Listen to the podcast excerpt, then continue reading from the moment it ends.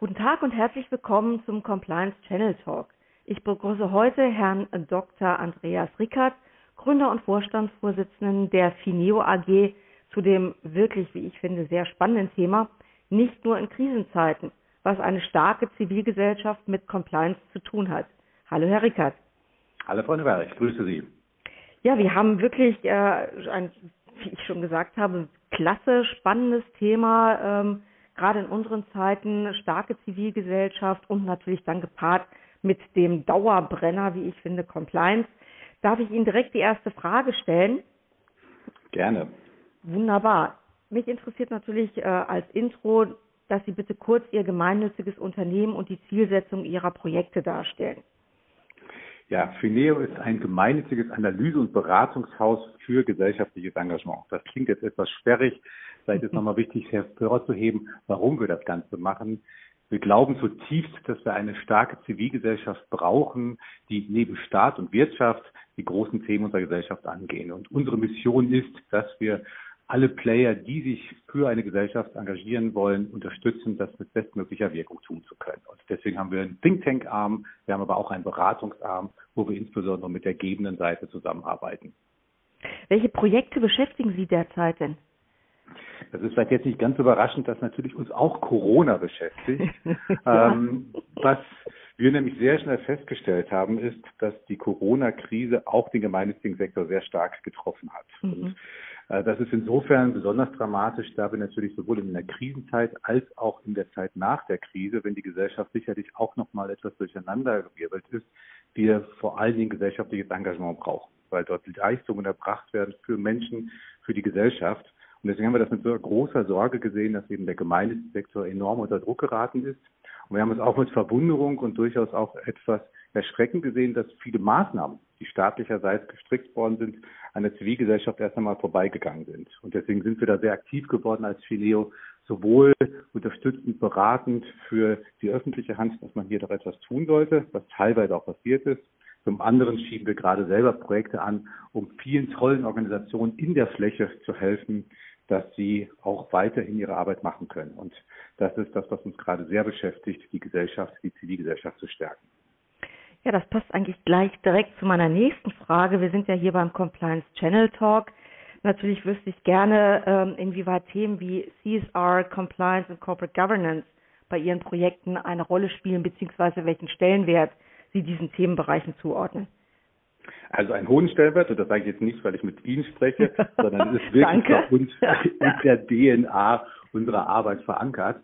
Und ich mache jetzt mal so ein bisschen auf von den beiden Seiten, in Anführungsstrichen, des Marktes. Also mhm. zum einen arbeiten wir eben sehr viel mit Organisationen, mit Unternehmen, mit Einzelpersonen, die sich gesellschaftlich engagieren wollen. Insbesondere reden wir über Spenden. So, wenn wir also mit Unternehmen zusammenarbeiten, die sich gesellschaftlich engagieren wollen, dann ist das, was man als Corporate Citizenship bezeichnet, also wo Unternehmen mhm. sich gesellschaftlich engagieren, immer quasi so die Spitze. Darunter ist aber wichtig, dass man auch seine Hausaufgaben gemacht hat, also dass man CSR vernünftig macht, das heißt zum Kerngeschäft auch verantwortungsvoll agiert und dass man natürlich Compliance-Richtlinien hat. Also nur wenn man da seine Hausaufgaben gemacht hat, darf man in Anführungsstrichen sich eben auch gesellschaftlich engagieren. Deswegen ist das, was wir immer auch mit dem Blick haben, wenn wir mit Corporates zusammenarbeiten und sie begleiten beim gesellschaftlichen Engagement. Also das ist die eine Seite. Auf der anderen Seite versuchen wir eben den gemeinnützigen Sektor zu stärken, indem wir A, ein Matching machen mit Gebern, zum anderen aber auch, dass wir den Organisationen helfen, möglichst wirkungsvoll zu arbeiten. Und damit eine Organisation strategisch inhaltlich wirkungsvoll arbeiten kann und ein vertrauenswürdiger Partner ist, braucht man natürlich auch als Gemeindesimulation entsprechend eine Governance. Man muss aufpassen, dass man compliant ist. Also insofern all diese Richtlinien wenden wir auch bei unseren Analysen von Gemeindesimulationen an. Da haben wir eine Zahl, wir haben mittlerweile 3000 Non-Profits einer sehr tiefen Due Diligence unterzogen. Mhm. Dabei sind genau diese Themen auch welche, die wir im Blick haben. Also insofern diese Themen CSR, Corporate Governance, Compliance sind welche, die sich sehr stark bei uns durchziehen. Also Sie sind wirklich ein Vorbild, ganz wunderbar. Also Sie nehmen wir als, als unser Marketing-Multiplikator gerne was Compliance Channel ins Team auf, weil das ist wirklich ganz wunderbar. Äh, ich möchte allerdings auch noch mal ganz kurz, Sie hatten das schon kurz gesagt, dass natürlich Corona Sie auch beschäftigt im Moment. Ähm, ich habe gesehen, Sie haben einen Corona-Hilfsfonds für gemeinnützige Organisationen aufgelegt. Geben Sie mir dazu noch ein bisschen mehr Hintergrund? Mhm, sehr gerne. Also ich habe eben schon mal skizziert, dass die Corona-Krise eben auch den gemeinnützigen Sektor stark mhm. getroffen hat. Und das heißt eben, dass sehr viele Organisationen, die eigentlich großartige Arbeit machen, wirklich gerade finanziell mit dem Rücken an der Wand stehen. Das liegt daran, dass zum einen diese Organisationen sehr wenige Rücklagen haben. Das liegt auch an der Natur der ja. Sache von gemeinnützigen Organisationen. Ja. Zum anderen, dass Gelder auch zurückgehen. Also es gibt durchaus bestimmte Spendergruppen, die gerade einfach auch Budgets kürzen, sowohl mhm. auf der Corporate-Seite als auch im Stiftungsbereich. Das heißt also, wir haben hier viele Organisationen, die wir brauchen, die großartige Arbeit machen und die trotzdem eben finanziell in eine Schieflage geraten. Die staatlichen Maßnahmen zielen teilweise am Ziel vorbei, weil sie unter anderem kreditbasierte Lösungen sind. Mhm. Was, wenn man etwas darüber nachdenkt, natürlich nicht sonderlich sinnvoll ist, dass eine spendenfinanzierte Organisation mit Krediten das Problem eigentlich nur in die Zukunft trägt. Mhm. Und deswegen werden wir jetzt privat aktiv. Das heißt, wir haben diesen Corona-Hilfsfonds gerade aufgelegt. Das heißt, es ist ein Spendenfonds und wir adressieren diejenigen, die sich etwas noch leisten können, sich zu engagieren. Das sind ja durchaus immer noch viele, sowohl privat als auch Corporates sich dort mit Spenden zu beteiligen, in diesen Topf mit einzuzahlen.